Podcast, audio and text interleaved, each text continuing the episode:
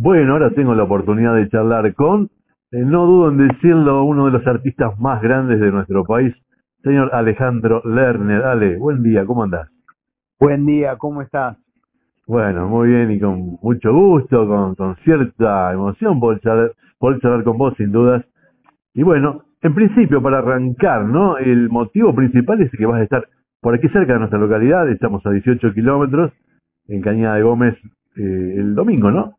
El domingo vamos a estar en, en, un teatro maravilloso. Vos sabés que estamos mostrando en, en videos que ya empezó hoy la campaña de, de ir mostrando los teatros. Los de cada teatros, oh. Lo muestro antes de, de que la gente empiece a entrar y este con la sala vacía y hablar un poquito del teatro, porque creo que es fundamental que, le, que la gente vuelva a los teatros, ¿sabes? Que es la, la Argentina de la era de la cultura, cuando, cuando Argentina hacía punta. Sí. Ale, ese Teatro Verdi es una es una reliquia, es una, un monumento al, al, teatro, ¿no? Tiene una historia impresionante. Qué lindo. Y bueno, y eso es lo que vamos a, a apoyar y a compartir. Mi idea es llevar a los teatros un espectáculo grande, no un espectáculo chico, sino un espectáculo grande, con toda la banda, con toda la tecnología, con la pantalla, con las luces, hacemos en las capitales, yo quiero llevarlo con un gran esfuerzo de producción a todas las localidades posibles del país, ¿no? Porque son, es un país inmenso, solamente en Córdoba ya hemos hecho ocho ciudades y en Santa Fe vamos a hacer por lo menos en esta etapa tres, cuatro y después cuando vuelva a, mediados de agosto vuelvo al país y seguiremos buscando los teatros más lindos del país. Ale, eh, te comento una pequeñísima anécdota y lo voy a enganchar con quizás con tu comienzo. Eh, en ese teatro que es impresionante y tiene una acústica bárbara, eh, ¿sabes a quién vi por primera vez uno de los primeros recitales de mi vida? No. A Charlie García y la máquina de hacer pájaros. ¿Qué te dice esa época? Los vi ahí en ese teatro y ya sonaba de manera espectacular con Cutaya, con Basterrica, con eh, Moro en batería, impresionante Fernández. Y bueno, ¿Qué después, te dice esa época? eh, no sé si fue antes o después que Moro tocó conmigo en el disco Todo a Pulmón. Todo a Pulmón. Ah, antes, seguro creo que antes. Te estoy hablando de década del 70, mediados más o menos, ¿no? No, bueno, Todo a Pulmón ya fue en el 81. Claro, claro, claro. Basterrica eh, venía de tocar conmigo en la banda de Pocheto que se llamaba Reino de Moon. Ahí Claro. es donde Gustavo empieza a tocar, digamos, ya en, en grupos más conocidos. Yo recuerdo en mi Ah, adolescencia el Nena Neurótica, por ejemplo. Claro. Fue, fue un poco tu, tu gran salto, ¿no? Bueno, estamos haciendo una versión nueva de Nena. Ah, mira vos, qué bueno. Qué bueno, vale. Eh, Así que, no me equivoco si digo que andás por los 50 años, ¿no? De, de trayectoria, aproximadamente. Mira, son 50 desde que empecé a tocar. Sí. eh, y vos tomás en cuenta el año 74, cuando yo este, toco por. Ah, yo tenía 16 años nada más. Claro, Cuando claro. toco la banda de los caballos cansados de León De Gieco. León. Y pensé que de esa época no paré nunca más. Qué bárbaro, Alejandro, qué, qué bárbaro. Y cuántos éxitos además te diste.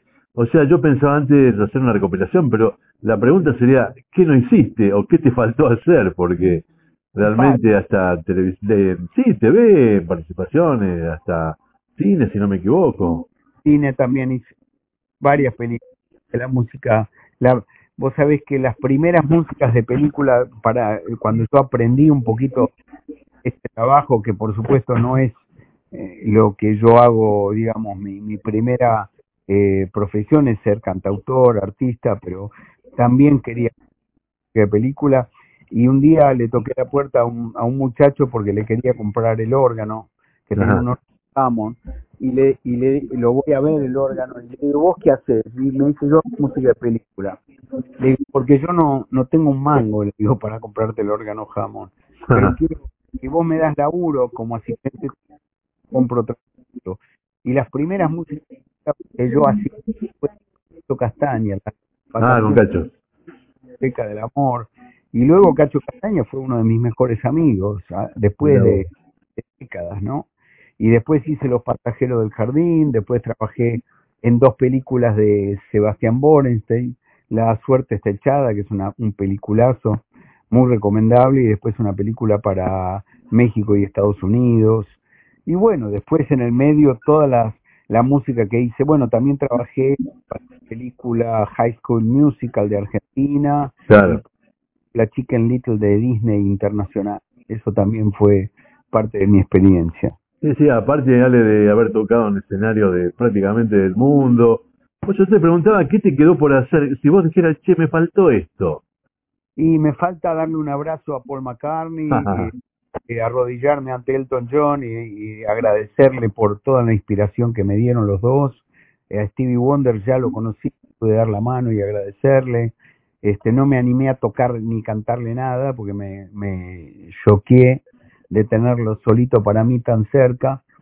Y todo lo que uno hace a esta altura de la vida es para agradecer y para devolver, ¿no? Sí, sí, sí, sí. hacer lo que lo que Dios me traiga, lo que me ponga adelante. Ahora tengo una propuesta de, de una cantante de Finlandia que se llama Tarja. Sí, la que- conozco, que tocó en Nightwish, sí.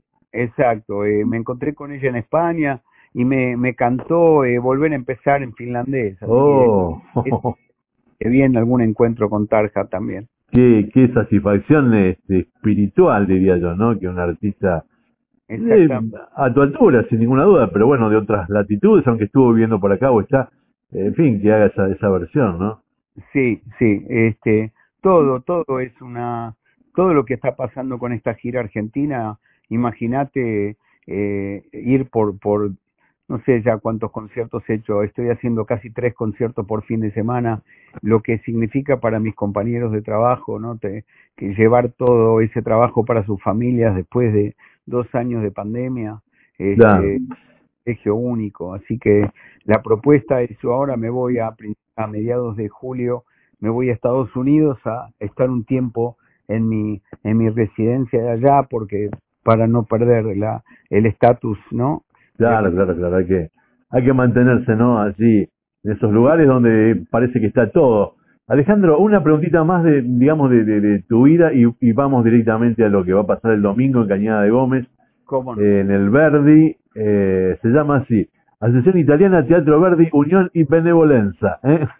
Bueno, ese es el, nombre vamos a estar el domingo en una fiesta única. así que espero, como en- ha pasado en todos los conciertos, llenar ese teatro y que sea una fiesta, una fiesta de purificación y de felicidad y de emoción para todos. Decía Alejandro, eh, te escuché en una entrevista no hace mucho, eh, eh, agradecer mucho la parte espiritual, en fin, la parte, eh, como vos decías un poco recién, ¿no? De- para agradecer.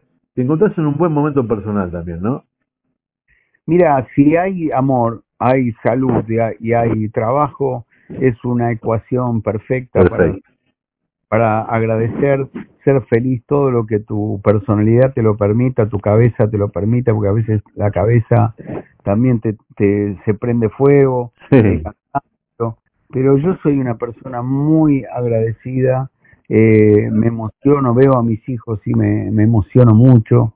Mi hijito que estuvo dos años de pandemia sin poder patear una pelota con salvo conmigo en el jardín, este, hoy hoy está jugando torneos intercountry, volviendo a una vida normal. Eh, yo soy eh, agradecido por las cosas gigantescas que me han pasado, Armando Manzanero, Santana, este, Carol King, que yo, pero soy muy agradecido por la vida personal y, y Es familiar. mucho, es mucho.